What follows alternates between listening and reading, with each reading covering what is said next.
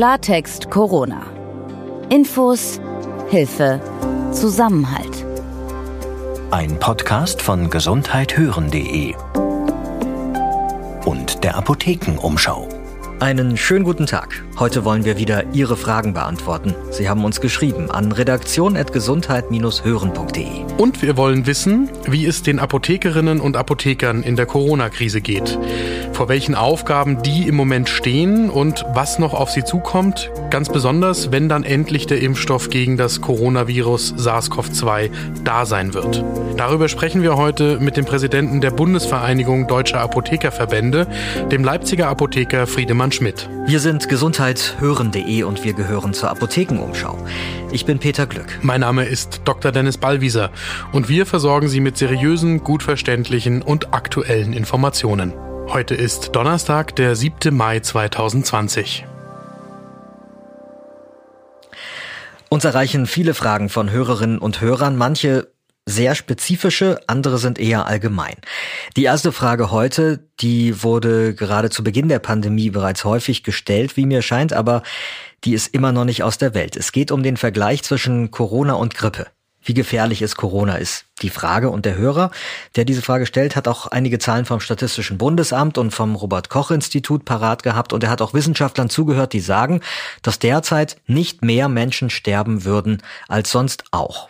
Demnach, so seine Vermutung, wäre Corona ja nicht gefährlicher als Grippe. Was sagst du dazu? Ich finde, dass da an vielen Stellen Äpfel mit Birnen verglichen werden und dass das eine Diskussion ist, die wir gar nicht führen sollten, weil es zwei sehr unterschiedliche Krankheiten sind, die nur eins gemein haben, dass ein Virus nämlich eine Lungenerkrankung im weitesten Sinne auslöst.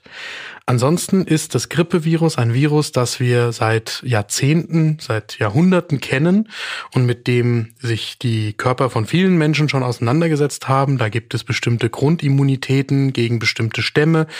Ähm, es gibt Impfungen jedes Jahr gegen einzelne Stämme von diesem Virus.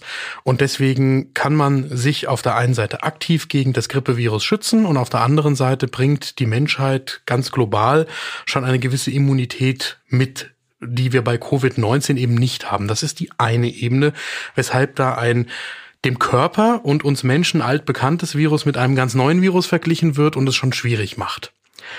Das andere ist, dass auch diese Zahlen schwer miteinander zu vergleichen sind. Die werden nämlich sehr unterschiedlich erarbeitet. Bei Covid-19 ist es im Moment so, dass die Menschen, die mit einer Infektion an SARS-CoV-2 sterben, ja tatsächlich individuell untersucht werden. Und zwar entweder indem ein PCR-Test auf das Virus gemacht wird oder indem vom klinischen Verlauf her zumindest darauf geschlossen werden kann, dass die Covid-19 hatten. Je nachdem, in welchem Staat das äh, stattfindet, bei uns in Deutschland, gibt es normalerweise den tatsächlichen Test auf das Virus an dem Patienten oder sogar der Leiche. Und dann gehen die als äh, SARS-CoV-2 oder Covid-19 Verstorbene in diese Statistik ein. Bei der Zahl der jährlichen Grippetoten in Deutschland funktioniert das vollständig anders. Da wird gar nicht individuell gezählt, wer tatsächlich an Grippe erkrankt ist und möglicherweise an der Grippe oder mit der Grippe gestorben ist, sondern da wird statistisch ausgewertet über einen Zeitraum, nämlich die sogenannte Grippesaison, wie sehr die Sterblichkeit in dieser Saison ansteigt und diese sogenannte Übersterblichkeit, das sind dann die statistischen Grippetoten. Da kommt dann auch noch dazu, dass ja in einer Klinik, weil halt Grippe schon ein so altbekannter Erreger ist und es jetzt auch keine spezifische Therapie für eine Grippeinfektion gibt, sondern auch da ist es ja eine unterstützende Therapie.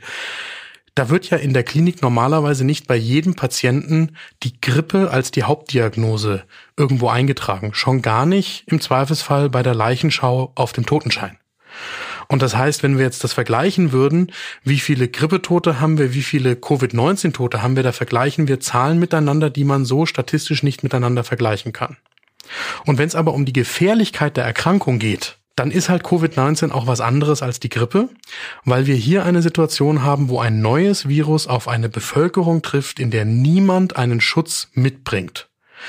Und das heißt, dass eine Durchinfektion der gesamten Bevölkerung viel dramatischer verlaufen würde, als wenn einfach die nächste Grippewelle durch das Land rollt.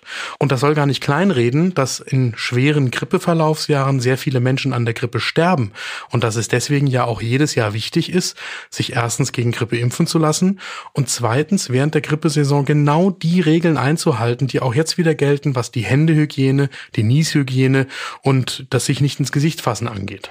Ich habe noch eine eher allgemeine Frage. Da geht's um Antikörper. Ein Hörer möchte wissen, wie Wissenschaftlerinnen und Wissenschaftler auf die Zahl der Personen mit Antikörpern kommen.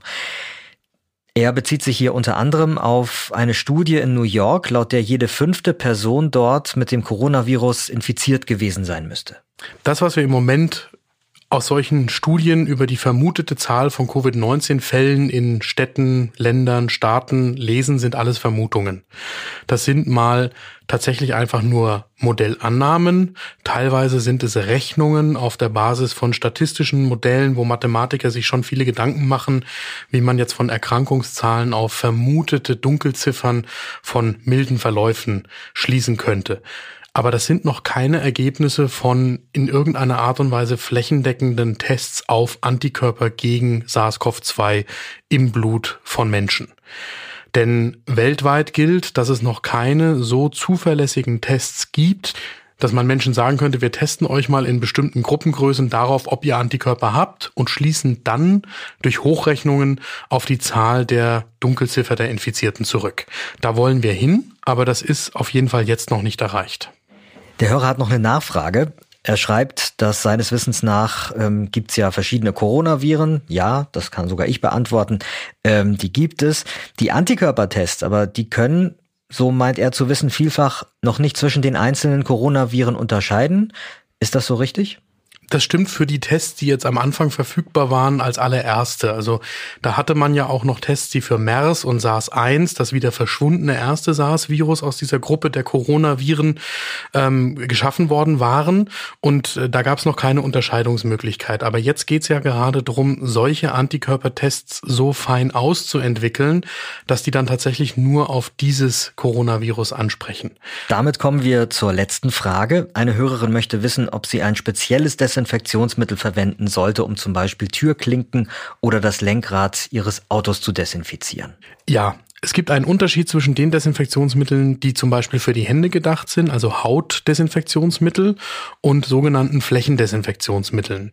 Und was ganz wichtig ist, ist auch dann zu lesen auf der Verpackung dieses Flächendesinfektionsmittels, wie ich das anwenden soll. Normalerweise geht es da darum, das mit einem Tuch zum Beispiel aufzutragen und dann aber auch einwirken zu lassen. Denn wenn ich da nur so schnell drüber wische, dann kann das normalerweise diesen Effekt gar nicht entwickeln. Die Corona-Krise hat seit Wochen das ganze Land im Griff und auch die Apothekenteams waren die ganze Zeit nonstop im Einsatz und mächtig gefordert.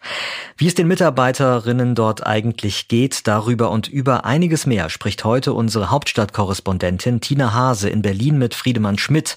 Er ist der Präsident der ABDA. Das ist die Bundesvereinigung Deutscher Apothekerverbände. Guten Tag, Herr Schmidt. Guten Tag auch. Die Apotheken waren die ganze Zeit im Einsatz. Wie geht es den Mitarbeitern dort? Da fange ich am besten mal mit einem herzlichen Dankeschön an. Das Dankeschön an die Apothekenleiterinnen und Apothekenleiter hat der Bundesgesundheitsminister ja in einem persönlichen Brief abgegeben. Darüber haben wir uns sehr gefreut. Deswegen mein Dank geht an unsere Mitarbeiterinnen und Mitarbeiter, an unsere PTAs, an unsere Assistenten, an die Boten, die im Außendienst sozusagen tätig sind. Natürlich an die approbierten Mitarbeiterinnen und Mitarbeiter, aber auch an unser Reinigungspersonal, die in dieser schwierigen Situation dafür sorgen, dass in Apotheken alles hygienisch bleibt. Es geht uns, es geht unseren Mitarbeitern soweit gut. Wir haben sehr, sehr wenig äh, Erkrankte zu beklagen, Infizierte zu beklagen. Aber wir leiden natürlich wie alle anderen auch unter den Lockdown-Maßnahmen zunehmend. Wie schützen sich denn die Apotheker und die Mitarbeiter in den Apotheken? Wir haben schon sehr früh damit begonnen, Eigenschutzmaßnahmen zu ergreifen. Da hat sich ausgezahlt, dass unsere Apothekenmitarbeiter alle hochqualifiziert sind. Also jeder, der in der Apotheke arbeitet, weiß, wie gehe ich mit einem infektiösen Patienten um, weil das ja unser Alltag ist.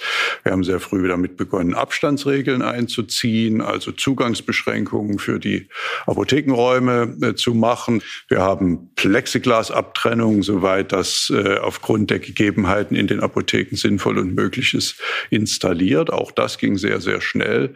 Und wir haben natürlich dafür gesorgt, dass sowohl Mitarbeiterinnen und Mitarbeiter als auch unsere Patientinnen und Patienten hinreichend Gelegenheit zur Desinfektion, insbesondere der Hände, hatten und haben. Das hat dazu geführt, dass wir insgesamt ganz gut über die Runden gekommen sind bis jetzt. Wie viele Apotheken mussten denn schließen, weil Mitarbeiter infiziert waren oder in Quarantäne waren? Über 99 Prozent der Betriebe waren am Netz. Wir hatten zeitweise Schließungen in allen Bundesländern sehr, sehr unterschiedlich. Es waren einige Bundesländer mehr, andere weniger betroffen, so wie ja auch die Betroffenheit von äh, Corona-Infektionen unterschiedlich ist. Aber über 99 Prozent. Ich glaube, wir hatten 30 Betriebe, die äh, zumindest zeitweise vom Netz gewesen sind. Das ist sehr wenig. Das heißt, man kann eigentlich sagen, wir waren die ganze Zeit flächendeckend verfügbar. Ähm, viele sagen ja, dass die Apotheken von der Krise profitieren. Wie sehen Sie das? Wir haben zwar im, zu Beginn der Pandemie, also im März, einen enormen Patientenanstieg und Nachfrageanstieg zu bewältigen gehabt. Da ging es zunächst mal darum, chronisch kranke Patienten haben versucht, sich zu bevorraten, haben, haben Rezepte eingelöst, Rezepte sich ausstellen lassen, Rezepte zusätzlich eingelöst, sodass der Monat März also ein Monat war, in dem wir unfassbar viel zu tun hat.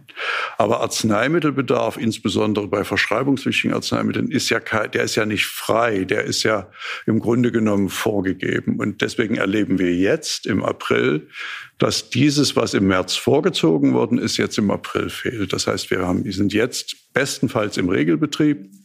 Viele unserer Kolleginnen und Kollegen sagen auch, wir haben viel weniger Patienten als früher. Das ist eine Folge dieser Vorzieheffekte. Das heißt, wirtschaftlich hat das keinen Vorteil gebracht. Im Gegenteil, man muss natürlich auch sagen, die Apotheken haben ja all diese Schutzmaßnahmen, also Desinfektionsmittel bereitstellen, Plexiglasabtrennungen kaufen, alle auf eigene Kosten äh, ausgelöst. Also wir haben keinerlei Unterstützungsmittel seitens äh, des Staates oder der Gesundheitsämter bekommen. Das ist alles aus den Mitteln der Apotheken selbst bezahlt worden.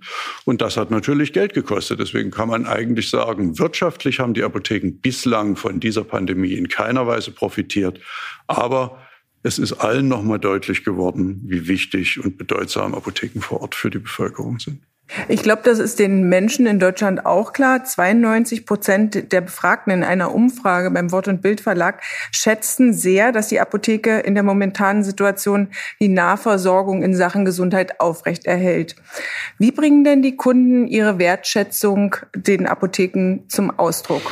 Ja, also man darf da vielleicht auch nicht zu viel erwarten. Apotheken und Apotheker gehören ja zu so einer Grundstruktur in der Gesellschaft. Von, da gehen die Menschen einfach davon aus, dass sie funktionieren. So wie Kindergartenbetreuung, sowie Lebensmitteleinzelhandel, sowie Pers äh, Personennahverkehr. Apotheken sind da, Apotheken funktionieren und sie werden eigentlich erst dann geschätzt, wenn man entweder, wenn sie nicht da sind oder wenn man merkt, man hat einen ganz besonderen Bedarf. Und da will ich schon auch sagen, dass viele unserer Patienten ihre Dankbarkeit und ihre Anerkennung auch zum Ausdruck gebracht haben im persönlichen Gespräch. Viele haben gesagt, boah, schön, dass Sie da sind, schön, dass Sie offen haben, gut, dass Sie offen haben. Meine Apothekerin hat mir sogar erzählt, dass sie so viele Pralinen bekommen hat wie lange nicht mehr von ihren Kunden und ähm, dass die Leute auch auf der auf der Straße von den Balkonen für sie geklatscht haben. Also das, solche Szenen gab es aber auch. Die hat es in den Städten gegeben. Ja, das ja. ist natürlich was, was einen sehr sehr freut. Also wenn wenn einfach Dinge, die man ja auch selbst äh, für selbstverständlich hält, weil man sie jeden Tag erbringt, ganz plötzlich als nicht mehr selbstverständlich sind und ganz plötzlich die Leute, für die man es macht, mhm. sagen, Mensch, das hast du gut gemacht, das ist schön und dafür danken wir. Und das ist auch Wertschätzung, das ist auch Anerkennung. Bestellen die äh, Kunden inzwischen mehr per E-Mail oder online ihre Medikamente? Ja, wir, also ich kann da jetzt nur meine eigenen Erfahrungen aus meiner Apotheke wiedergeben. Wir bekommen deutlich mehr Bestellungen über unsere äh, Apotheken-App als früher. Das finden wir auch gut, weil wir ja jetzt auch sagen, bitte wenn ihr den Weg in die Apotheke vermeiden könnt, insbesondere wenn ihr zur Risikogruppe gehört, also älter seid oder Vorerkrankungen habt, dann übermittelt uns das Rezept besser auf diesem Wege und wir schicken euch dann die, das Arzneimittel, stellen euch das Arzneimittel entsprechend äh, zur Verfügung. Es ist aber kein Massenphänomen. Es ist nach wie vor so, dass die aller, allermeisten Patienten den persönlichen Kontakt in die Apotheke suchen. Ganz viele Patienten bedauern sehr, dass sie das im Moment nicht wahrnehmen können. Im Moment sind ja auch Videosprechstunden stark im Kommen. Das heißt, die äh, Menschen gehen nicht mehr persönlich zum Arzt, sondern schalten ihn per Video zu und stellen ihre Fragen und lassen sich behandeln. Ähm, aber das, der Anschluss, das E-Rezept, was sie ähm, ab nächstes Jahr wohl dann bekommen werden, das gibt es noch nicht. Das heißt, wie, wie läuft es dann weiter? Wie bekommen die äh, Patienten ihr Rezept und bringen es dann zur Apotheke, was eigentlich ja irgendwann auf digitalem Weg komplett laufen könnte? Also im Moment sind wir in so einer Phase, wo eigentlich alles gemacht wird, um diesem äh, Ziel Kontaktbeschränkung näher zu kommen. Das heißt, wir bekommen heute von Patienten Rezepte äh, per per Foto, also per WhatsApp übermittelt. Wir bekommen Rezepte per Post. Wir bekommen Rezepte in den Briefkasten der Apotheke gesteckt. Wir bekommen Rezepte über Dritte, natürlich, äh, die geschickt werden, Pflegedienste. Wir bekommen auch Rezepte von Arztpraxen direkt. All diese Dinge sind heute in dieser besonderen Situation möglich. Immer dann, wenn das Originalrezept am Schluss in der Apotheke dann äh, auftaucht, weil nur auf der Basis des Originalrezepts wirklich abgegeben werden darf. Das gelingt. Im Moment legen wir alle gemeinsam die Regeln etwas großzügiger aus, als wir sie sonst auslegen. Ist auch notwendig und in der besonderen Situation auch richtig. Natürlich wäre es gut, wenn wir jetzt schon ein E-Rezept hätten. Das muss man natürlich sagen. Na klar, wenn Sie als Patient, Risikopatient, äh, denke an meine eigenen Eltern, die beide über 80 sind, ich würde denen gerne den Weg in die Arztpraxis ersparen und sagen, die sind, äh, brauchen kaum chronischen Arzneimittelbedarf. Da wäre eine Videokonsultation mit der Hausärztin eigentlich das richtige Instrument und danach dann eben auch die Übermittlung des E-Rezeptes auf per elektronischem Weg zum Patienten und dann die Weiterleitung durch den Patienten in die Apotheke der Wahl. Das sollte funktionieren. Ich glaube, wir kriegen das auch hin. Im Moment kollidieren die beiden Dinge. Einerseits gibt es einen Druck auf die Digitalisierung. Jeder wünscht sich, dass das schneller geht. Auf der anderen Seite stehen natürlich die Kontaktbeschränkungen auch der Etablierung im Weg. Wir müssen in Apotheken technische Ausrüstung installieren. Es müssen Konnektoren installiert werden, Kartenlesegeräte. Keine Softwarefirma kann im Moment äh, Installationsteams in Apotheken schicken. Das ist unmöglich aufgrund der Kontaktbeschränkung. Das heißt, die gesamte Entwicklung bekommt Druck, aber auf der anderen Seite geht es natürlich jetzt gerade im Moment unter diesen Bedingungen nicht voran. Werden denn die Vorortapotheken durch die Krise gestärkt ähm, oder stellt der Versandhandel eine wachsende Bedrohung dar? Da gehen die Meinungen auseinander. Viele meiner Kollegen sagen, jetzt wird es erst richtig gefährlich mit dem Versandhandel, weil die äh, Patienten lernen, dass das eigentlich im Versandhandel funktioniert und schicken ihre Rezepte. Ich nehme das nicht so wahr und die Zahlen zeigen das auch nicht. Die Zahlen zeigen, dass der Versandhandel eigentlich genau das ist, was er sein soll. Ein ergänzendes Versorgungssystem für einige wenige Patienten.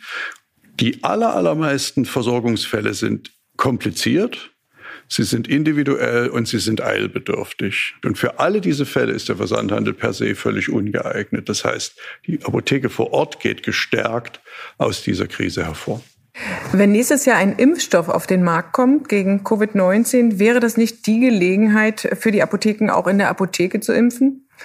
Machen da die Apotheker mit? Unbedingt. Wir haben das auch schon angemerkt gegenüber dem Bundesgesundheitsministerium. Im Moment gibt es ja nur diese Modellversuchsregelung für Grippeimpfungen, die jetzt nun leider durch, die, durch, die, durch das Pandemiegeschehen äh, bisschen ins Stocken geraten sind. Wir arbeiten daran und das wird auch bald die ersten Vereinbarungen zu Grippeimpfungen in einzelnen Regionen geben. Daraus werden wir dann lernen, dass Apotheken das können. Da bin ich absolut sicher. Und dann sind wir die eine, eine, eine der ersten Adressen für die anstehende Covid-19-Impfung. Da bin ich auch ganz sicher. Herr Schmidt, was haben Sie und die Apotheker aus der Corona-Krise gelernt? Viel ist gut, wie es ist. Zum Beispiel die äh, Qualifikation der Apotheker. In diesem Thema Herstellung von Desinfektionsmitteln haben wir ganz plötzlich wieder gelernt, wie essentiell wichtig es ist, dass jede Apotheke über Herstellungskapazitäten und über Herstellungskompetenzen verfügt. Wer hätte das gedacht? Noch vor wenigen Jahren haben wir darüber diskutiert, ist das überhaupt sinnvoll, dass jede Apotheke so ein Labor und eine Rezeptur hat? Manche diskutieren darüber noch heute. Sollte sich eigentlich erledigt haben. Also vieles ist gut, wie es ist. Manches ist auch nicht gut, wie es ist, nämlich diese Kleinteiligkeit, diese Überbürokratisierung und Dokumentationsüberschuss, den wir aus der langen Zeit, in dem es dem System recht gut ging oder sehr gut ging, haben. Daraus können wir lernen, dass manchmal zu kleinteilige Regelungen eher einer vernünftigen Versorgung im Wege stehen. Das ist nicht so gut, das muss geändert werden. Da brauchen wir aber die Unterstützung der Politik. Herr Schmidt, ich danke Ihnen für dieses Interview. Bleiben Sie gesund. Auch. Das hoffe ich für Sie auch. Vielen Dank. Dankeschön. Unsere Hauptstadtkorrespondentin Tina Hase war das im Gespräch mit Abda-Präsident Friedemann Schmidt darüber, wie es den Apotheken vor Ort in der Corona-Krise bislang ergangen ist. Bundesweit sind in den vergangenen Wochen die Werte an Stickstoffdioxid in der Luft in vielen Städten gesunken. Teils gab es historische Tiefstwerte. Ähnlich sah es auch in anderen Ländern aus. Durch die Corona-Maßnahmen war weniger los auf den Straßen. Das ist wohl einer der Gründe dafür. Ich bin Peter Glück. Und ich bin Dr. Dennis Ballwieser. In der nächsten Folge morgen sprechen wir über die sogenannte Tracing-App. Die soll man künftig auf sein Handy laden können. Und äh, diese App galt eine Zeit lang auch als Hoffnung im Kampf gegen das Coronavirus. Bislang ist sie aber einerseits noch nicht fertig und datenschutzrechtlich steht sie auch in der Kritik. Die Stadt München hat in der Corona-Krise einen Versorgungsarzt ernannt. Der soll unter anderem mitregeln, wie Schutzkleidung verteilt wird. Der Mann heißt Florian Vorderwühlbecke, er ist Allgemeinmediziner und wir fragen ihn morgen unter anderem, wie die Lage bei Schutzkleidung derzeit eigentlich aussieht. Wenn Sie eine medizinische Frage rund um Corona haben, können Sie uns die jederzeit gerne per E-Mail schicken. Bitte an redaktion.gesundheit-hören.de. Und wenn Ihnen unser Podcast gefällt, dann abonnieren Sie uns doch einfach. Dann wissen Sie immer, wenn es was Neues gibt von uns. Klartext Corona. Ein Podcast von gesundheithören.de und der Apothekenumschau.